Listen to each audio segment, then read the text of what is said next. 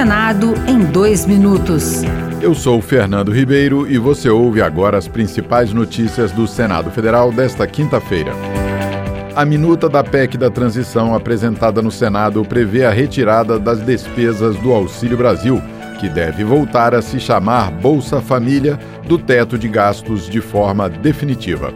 A medida vai liberar 175 bilhões de reais para as promessas de campanha e determina ainda que recursos obtidos por universidades públicas, a exemplo de contratos, não serão usados no pagamento da dívida pública, assim como as doações de outros países para ações de proteção ao meio ambiente, como explicou o vice-presidente eleito Geraldo Alckmin.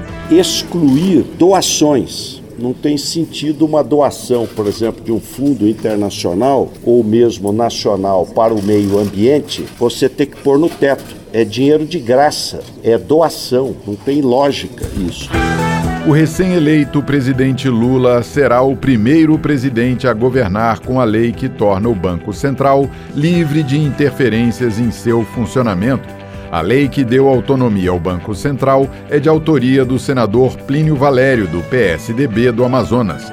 Ele aponta a importância da legislação sancionada em fevereiro de 2021. E essa lei é muito boa porque trouxe segurança, não só monetária, segurança jurídica, para influenciar o mercado, porque está dando certo o Banco Central está no controle da inflação. Já pensou se agora o Lula tivesse anunciando já a mudança do Banco Central, o alvoroço que ia ser no mercado?